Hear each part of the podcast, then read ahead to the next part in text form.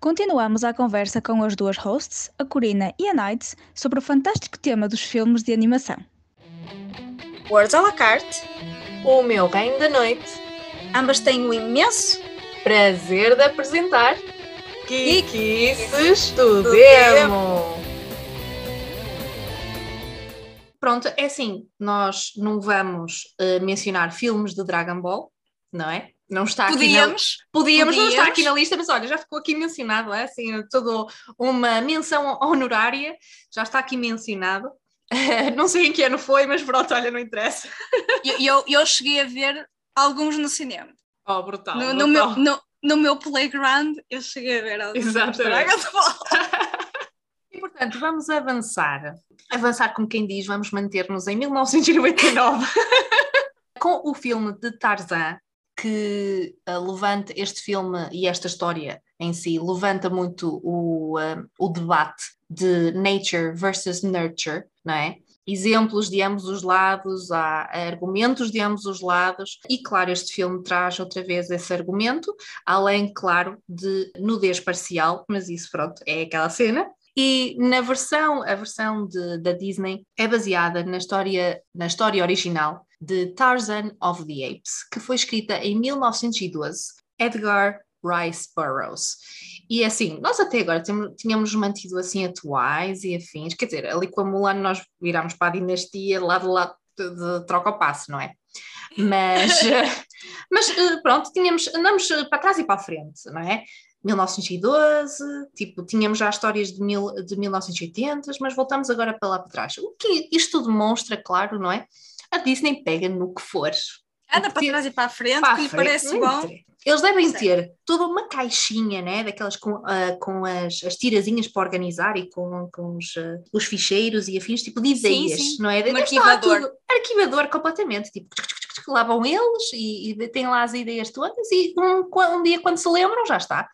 É daí que pega. É engraçado que no argumento de Nature versus Nurture, a versão da Disney e a versão do Burroughs estão em lados eh, diferentes do espectro, o que é Ok. Super interessante, mas pronto, apesar de que esta discussão é um bocadinho, eh, eu acho um bocado quase como a discussão do sexo dos anjos, porque é é um bocado, porque assim, não tens, não há grande informação, faz com que, por exemplo, a nurture significa que tu és uma tábua rasa, eh, o que já vimos que não é bem assim, a nature não significa que ah, tu nasceste com, com este traço de, de personalidade, significa que vai ser, ser assim até morreres, não é bem assim, as pessoas mudam, a- o ambiente que a pessoa está pode afetar. Pronto, lá está, este, eh, por isso é que eu acho que este argumento eh, pronto, é, tem todo... É tem todo- relativo. é um bocadinho relativo, sim. E, e, portanto, no- na história do Burroughs, Tarzan fica, tem, ganha a percepção da sua superioridade, não é? Ele é, ah, ele é, afinal é um, é um senhor, é um humano, ele está acima de toda a gente e que não pode estar acima de toda a gente, isto é, está acima dos, a- dos dos macacos, animais, não é? Dos dos animais. animais. E então ele não pode lá ficar, ficar ali. Era inconcebível ele continuar ali sendo superior. Enquanto que na versão da Disney é, é- é mais na- no lado da família. Aliás, se, se tu fores bem a ver, o Tarzan foi adotado, não é? Sim. Pela, pela mãe gorila. E ela ama-o como se fosse dela. Ela ama-o como se fosse filho, apesar de não ser dela biologicamente. Eu acho que isso é tão lindo, tendo em conta que há muitas eh, famílias Sim, as famílias recombinadas e, e eu acho isso lindíssimo que não, e não não são.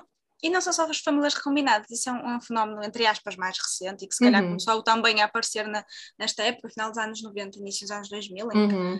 e agora é perfeitamente normal tu vês famílias que são os meus, os teus e os nossos, sim, sim, sim, Não? sim que as pessoas refazem a vida delas e cada uma tem os, seus filhos, naturalmente há ali um, um género de uma, de uma comunidade em que vão partilhando um ou mais que um progenitor. sim Isso é perfeitamente viável se as pessoas tiverem bom senso. é?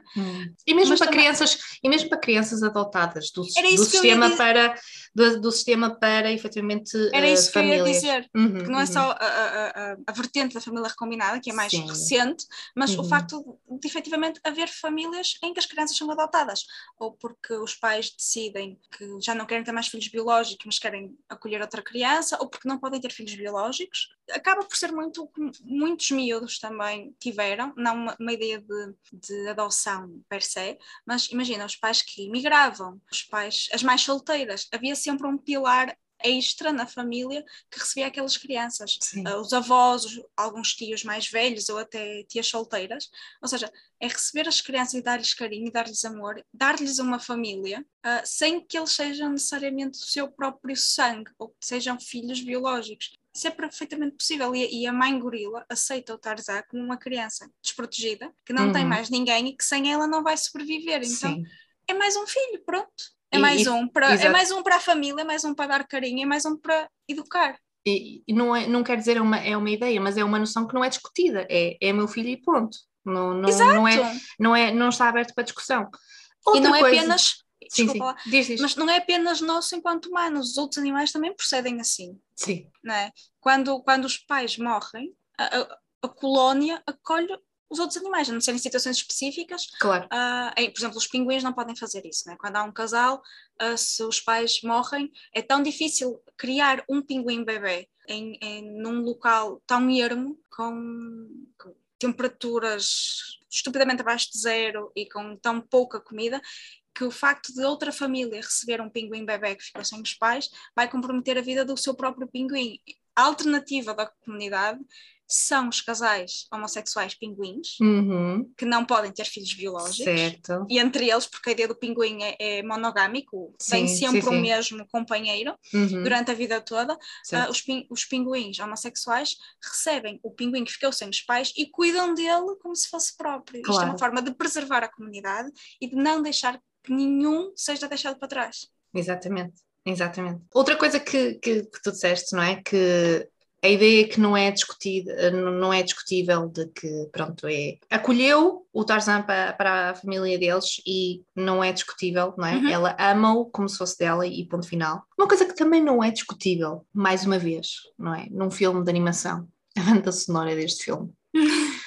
Phil Collins não teve, não, ninguém o prendeu é, foi tipo, foram ter que ver, olha, Phil, uh, temos aqui um filme, é um homem e macacos, mas olha, dá tudo, é? Não precisas, tipo, te chatear muito ou te suar muito. O homem trouxe, tipo, músicas fantásticas de Son of Man, Strangers Like Me, e, e mesmo o You'll Be In My Heart, tipo, opa, clássicos. Quer dizer, quer dizer clássicos. E, é, e é muito engraçado que há um cameo nesse filme, uhum.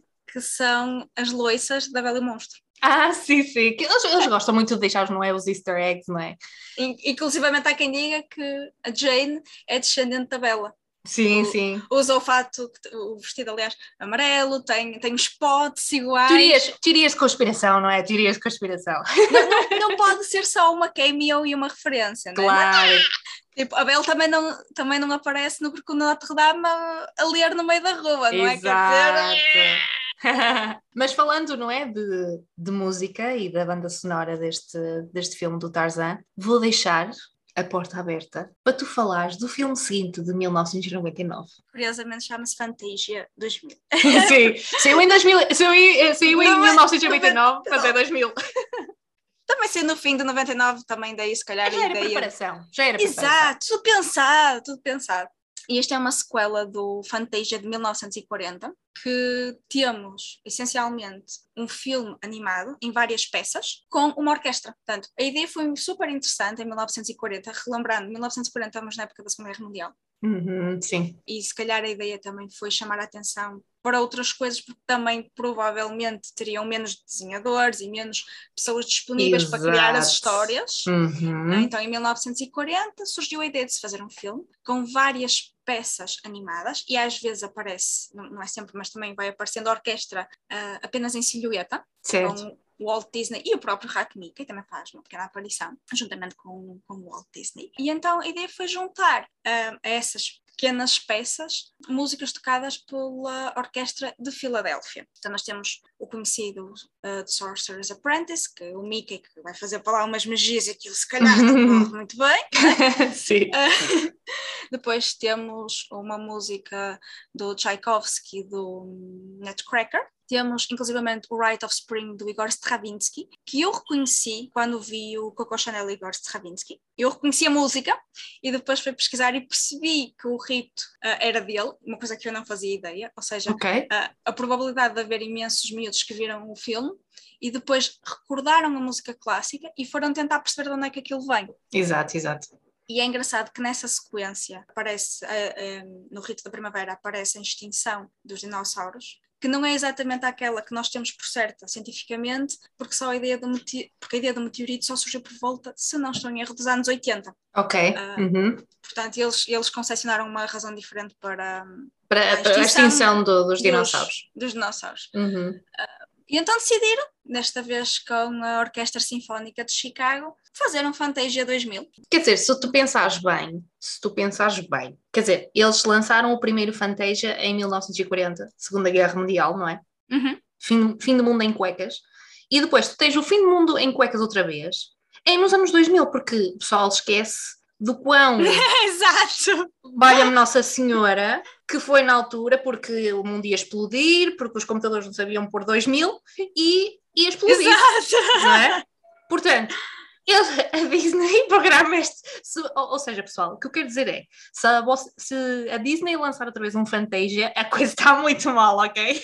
Vo- Vocês pensem duas vezes que aquilo, se calhar, é um bocado perigoso. Exatamente. Eles estão-nos a tentar dizer alguma coisa. Sim. Eles foram buscar esta ideia, que, mais uma vez, é um, é um marco histórico, uma viragem histórica. Então, nós temos a Sinfonia número 5 de Ludwig van Beethoven, temos o Rhapsody in Blue de George Gershwin, temos Percebi. o. Exato. Obrigada. Ah, há nomes mais difíceis, portanto, eu vou-me coibir de dizer ah, outros nomes, ok? Porque são Mais Difíceis? complicados. Exato, mais uma, uma, uma suite do Igor Stravinsky. Temos outra vez o Sorcerer's Apprentice, do, do Paul Dukas, ah, ou seja, com, com mais um- um- uma historiazinha, com mais um, um reconto do Mickey, digamos assim, ou um reconto em que aparece o Mickey. Ou seja, no meio de, de tanta novidade, de tanta de novas culturas, novas ideias, novas mensagens, mais uma vez, não deixaram de ir buscar ali qualquer coisa lá atrás e fazer novamente uma coisa, um produto diferente. E combinar mais uma vez duas formas de arte. Combinar a história e combinar a música, porque obviamente estes compositores, quando criavam eh, as músicas, eram álbuns que agora nós chamamos álbuns conceptuais, portanto estão a tentar eh, transmitir uma história, muitas vezes ao longo de- das várias suítes, das várias áreas e da- das várias músicas. Todos um, todo um álbum programado, é basicamente. Exato. É, é essa Há uma- a ideia. Há uma, uma, uma história subjacente a estas criações musicais, Uhum. chamadas eruditas, seja lá o que isso for. Ah, Um, relativamente a essa cena das eruditas, havia até peças musicais. Quem pensa, ah, não sei o que, música clássica, não é? Era tudo dos ricos e não sei o que mais. Mas havia efetivamente ah, peças ah, musicais que estavam interditas, por exemplo, de sair do Vaticano. sim, sim, sim, sim. Ah, Até há uma história muito conhecida como Mozart. Mozart, exatamente, porque ele não queria saber, ele não queria saber. O Ele- moço ouviu aquilo uma vez, chegou a casa, ah, espera lá que eu já te conto. A, a capacidade de gênio do Mozart permitiu-lhe ouvir apenas uma vez na missa um- uma composição musical que, que era entregada a toda a gente, só se podia tocar na igreja. Ele chegou a casa e aí é, é isto. E ele reescreveu a história, foi um escândalo, Candaleira! porque ele realmente teve essa capacidade, ouviu uma Uhum. vez e conseguiu reproduzir. Exato. Portanto, erudito QB. Que- exato! QB. Mas efetivamente, essas histórias, que muitas vezes têm uma história subjacente, est- estas composições, aliás, têm uma história subjacente, Uhum. foi dar-lhes uma imagem e transmitir uma história através da imagem. Então, esta, esta conjugação de artes surgiu o Fantasia em 1940, 60 anos depois, sensivelmente, apareceu o Fantasia 2000 para reavivar um bocado esta, Este esta conceito, forma de arte, este é? conceito, ah, que eu achei super interessante 60 anos depois, sensivelmente. Opa, va- vamos, vamos experimentar aqui outra vez. No entanto, se voltar a ver um Fantasia, é como a Corina disse, te- estejam atentos, eles estão-nos efetivamente a tentar contar alguma coisa. Vamos avançar. E desta vez, não em 1999, mas efetivamente nos anos 2000. Portanto, já Com- estamos no século XXI, Já finalmente! estamos! Uhul! século XXI! E vocês pensam, ah, isto agora vai, vai ser sempre a abrir. Não, isto temos na mesma imensos filmes de animação para falar. Mas o filme que eu, o primeiro do século XXI, que é The Emperor's New Groove.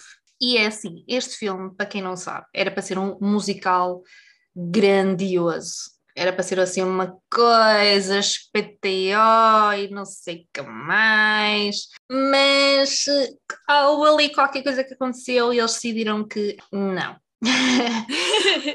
e eu já vou explicar porquê.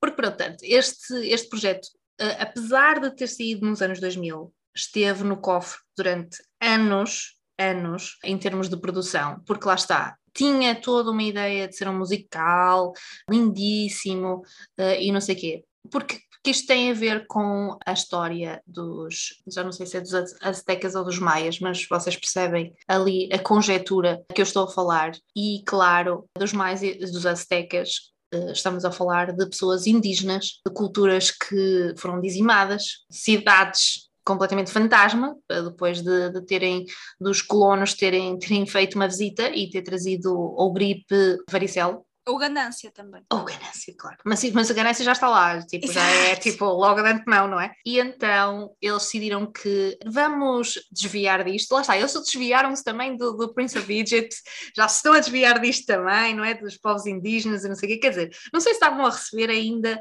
tipo, críticas relativamente à Pocahontas, se calhar é por causa disso. Ah, não vamos cometer, não vamos cometer o erro duas vezes. E então, pronto, criaram toda, toda uma comédia animada. E este filme é exatamente isso. É uma comédia animada, porque quer dizer,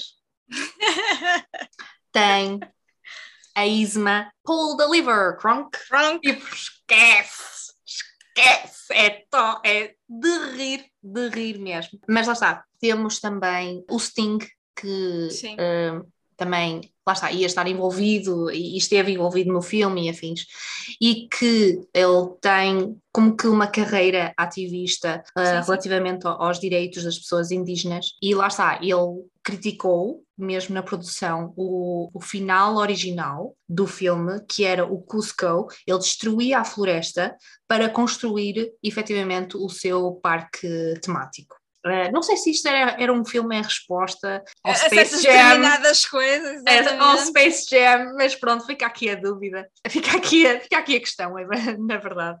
Mas lá está, ele criticou tanto e disse não, isto não é correto e não sei o que mais, que eles mudaram o final. Não sei se isto é spoiler, mas pronto, olha, já está dito. Eh, pronto, já está, exato. Já está dito. Portanto, este filme não tem assim nenhuma história uh, per se, mas é uma comédia mesmo muito engraçada, lá está, só por essas duas personagens, a Isma e o, e o Kronk, que não são, não são necessariamente os personagens principais, porque o Cusco é que é a personagem principal. Mas esquece. Opa, esses dois. Sim, eu... são, aqueles, são aqueles vilões que tu até estás a torcer por eles, porque sabes que aquilo não vai dar em não nada. Vai dar, mas não, tipo, não vai dar eles, todo. Eles só vão fazer as neiras, aquilo não vai dar em nada. Mas tu, pronto, olha, mas até podiam conseguir qualquer coisa. Não, não, não. Completamente. Há um fã terrível, mas nunca conseguem acabar os seus planos da maneira como estavam a imaginar. E ao fim e ao cabo, se fosse um musical, acho que teria sido muito bem aplicado, porque o filme tem efetivamente uma aura de musical, uh, mas pronto, também é um bom filme, atenção, não, não, não é isso. E, e lá está, resulta muito bem com a megalomania do, do Cusco, com um falhanço dos vilões. Sim, completamente. completamente. Mas no mesmo ano, em 2000, saiu então o próximo filme que vamos mencionar, que é The Road to El Dorado, que é um filme com um humor mais adulto, ou seja, acabou por não ser muito kid-friendly, por não ser muito para crianças, uh, tinha nuances muito adultas, uh, por isso é que este filme é apreciado, principalmente ao pessoal da nossa geração agora, uhum. porque viram talvez na adolescência ou, ou assim, ouviram mais tarde. Eu vi mais tarde muito mais tarde e apreciam este filme do que necessariamente, ai ah, sim, eu lembro-me de ver este filme em pequenino ou qualquer coisa assim e gostei muito. Acho que acabava por perder um bocado porque tinha algum conteúdo talvez um bocadinho mais maduro. E é engraçado porque tu tens, mais uma vez, tu tens novamente culturas pré-colombianas. Correto. No mesmo ano, não é uhum. é só na, no Emperor's New Groove, também tens na, no Caminho para Eldorado. Sim. Ou seja, continuas basicamente ali na Na mesma zona. linha, na mesma linha, Exatamente. com E mais certeza. E mais uma vez. Mas se formos a ver no Emperor's New Groove, é uma cena pronto, não exclusivamente para crianças, mas que as crianças conseguem apreciar. Sim. Mas no Eldorado já estamos a ir um bocadinho mais para filmes de animação, não quer dizer para adultos, mas pronto, mais, mais maduros, mais, mais maduros. maduros, sim, sim, sim. sim, sim. Seguindo, temos em 2001 um filme ah, que muita gente, lá está, é este filme e outro do, do mesmo estúdio que tem uma imensa fanbase, que é Atlantis The Lost Empire. E, e basicamente Atlantis foi em 1986, foi um filme de- da Disney em que tinham The Great Mouse Detective, pronto, para, para ser um, um elemento musical e afins, e tinham envisionado, efetivamente, ser um, como que um remix, não é? Da história Journey to the Center of the Earth, de Jules Verne. Só que o estúdio que contratou Mignola, nós conhecemos Agora este- faz muito sentido. não é? Nós conhecemos este nome? Não é? Eh, contra- o estúdio contratou o Mignola eh, como um dos eh, produtores, designers, designer produtor? Não, produtor de design. Produ- produtor de design, diria eu. Tá uma- exato, pronto, pronto. Production designer e eu estava a, tra- traduzir- a tentar traduzir na minha cabeça e isto não estava a cair bem. E lá está, o seu estilo distinto teve que sair, não é?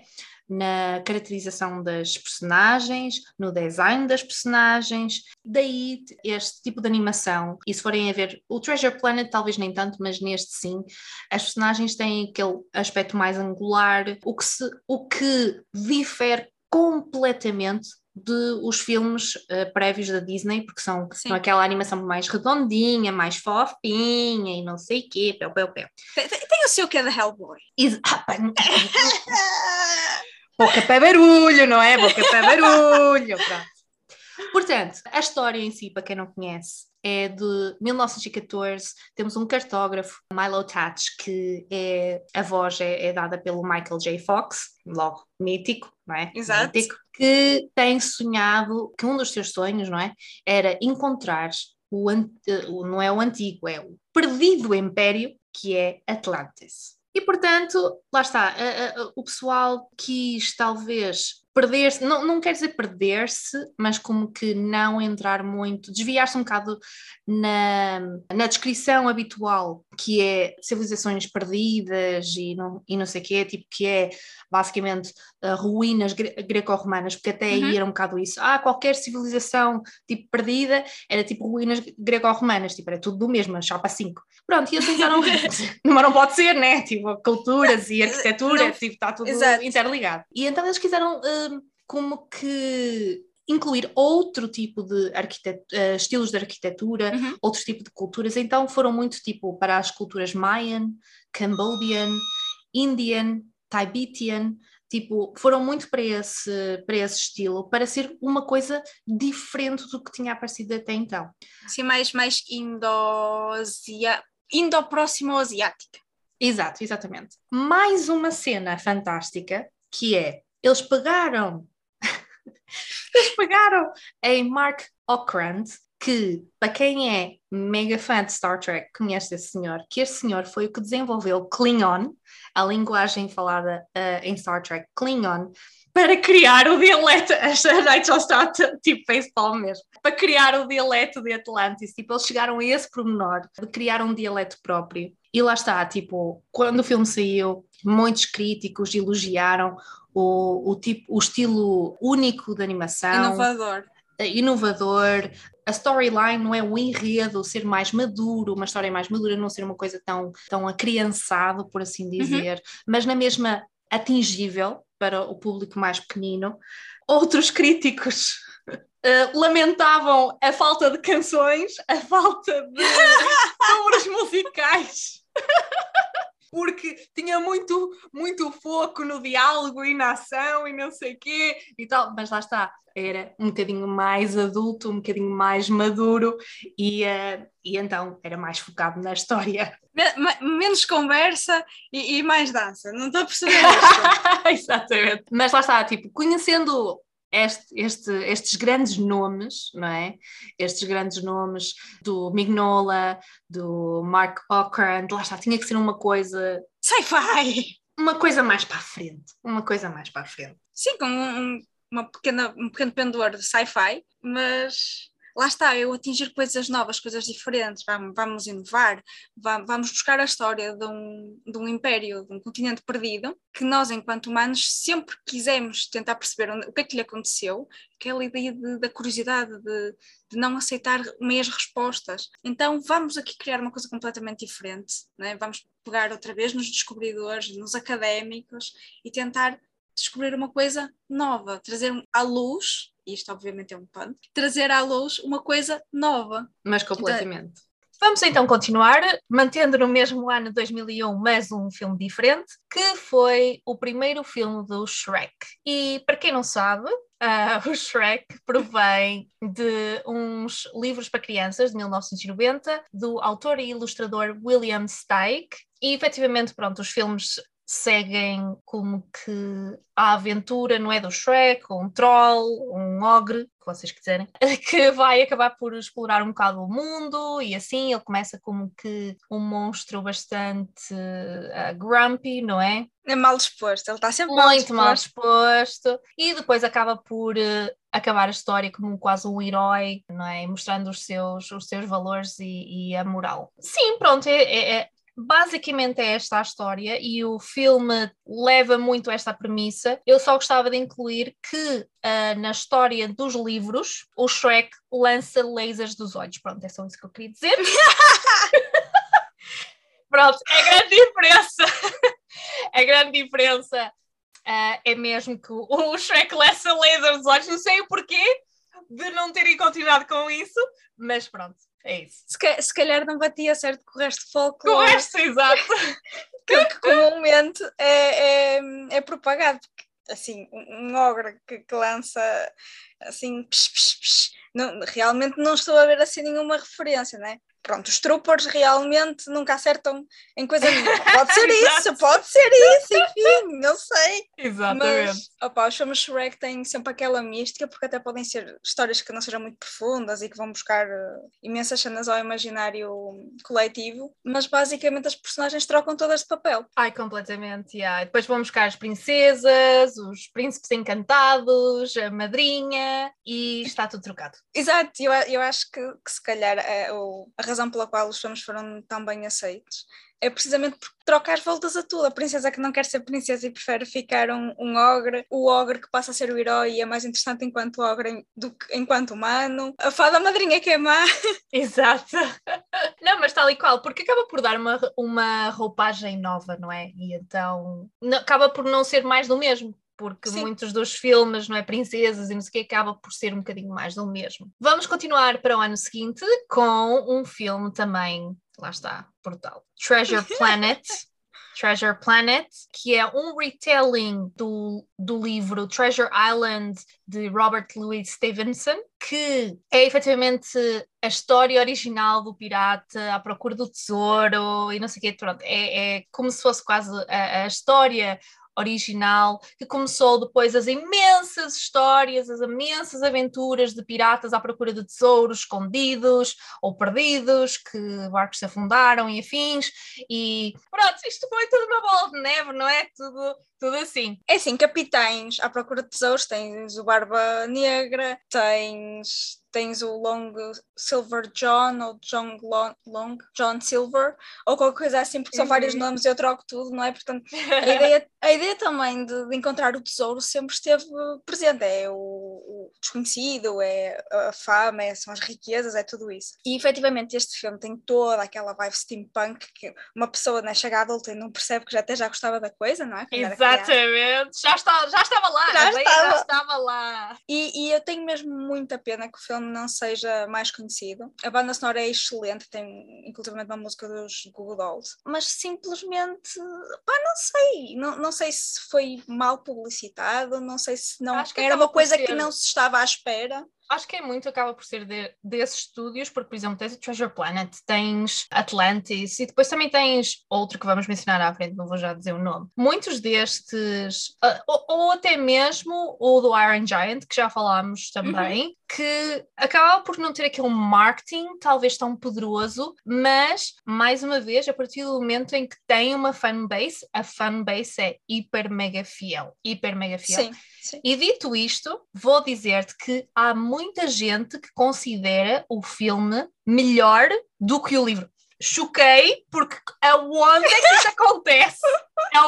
É que isto acontece? O filme ser melhor que o livro. Mas efetivamente houve muitas pessoas que aclamaram o filme, até comparativamente ao livro, porque ficavam muito mais investidas, não é? Invested emocionalmente no filme, porque a personagem do Jim tem mais backstory, tem mais background e afins, sabemos muito mais o porquê dele, dele das ações dele ou da, da forma como atua e, e o porquê também dele ser tão obcecado de procurar o tesouro. E também tem mais sentido de humor, todo o filme, e uhum. isso confirmamos, não é? Tem mais sentido Sim tem mais sentido de humor. Ah, e nós temos também uma personagem que é o Doctor uh, no filme, e ele, e ele é a voz de quem faz o Doctor, é o Niles da série Fraser, que pronto, eu sei que se calhar isto é um nicho, mas eu adorava, eu adorava a série Fraser e o irmão do Fraser Niles e esse, e esse ator é que faz a voz. A voz dele é inconfundível. Ele, ele faz também uma voz no, num dos filmes do Hellboy e ele está completamente tipo, caracterizado com. Não vês a cara dele, tu não sabes quem é que é ele, mas a partir do momento em que ele fala, e eu disse logo: olha, é o Niles do Fraser. Do Fraser. É o, tipo, é o Wave Sapiens. Ape Saviors, exato, esse é um nome esquisito, pronto, o que é que se há de fazer? É isso. Eu sabia, eu sabia que, que era algum presente dos Estados Unidos, portanto eu. Mas lá está, mas lá está, tipo, como nós já tínhamos falado também de, do Dragon Ball e do, e do João Loy, que ele abre a boca e vegeta, pronto, este, este senhor, este senhor quando abre a boca, pronto, é isto, é isto, espera, é, é, dentro das mesmas linhas. E portanto, relativamente, vamos voltar, vá, vá, Vamos puxar a corda para trás, puxar a corda para trás. Treasure Planet. Uh, relativamente à animação, é efetivamente, lá está aquele steampunk, mas uma animação bastante mágica e criativa, muito criativa, que eles, eh, mesmo os animadores, tiveram muito, divertiram-se imenso com a, a, parte clássica da história e não só, também incluir tipo assim um bocadinho de perlimpimpins como que de Star Wars. Está lá, tá lá uns easter eggs assim meio esquisitos, mas uh, só até, os atentos. Até porque 2002 uhum. foi o ano em que saiu Firefly. 2002. Dois. O primeiro episódio é de setembro de 2002. Ah, Portanto... Ah, está tudo interligado. Está, está tudo interligado obrigada, gosto disso. Porque tu sabes, tu sabes, desculpa, ai meu Deus do céu, tu sabes o dia, tu sabes o mês, sabes o ano. Meu Deus do céu. 20 de setembro foi o dia em que saiu o primeiro episódio de Firefly. Portanto, há pessoas com problemas, não é? Chamei, mas que se chamam de geeks. Tem pessoas com problemas que se chamam geeks e sabem destas coisas. Vamos estou a ver, não estou a perceber qual é o problema. Não percam o próximo episódio de Geekices do Nemo! Nós também não!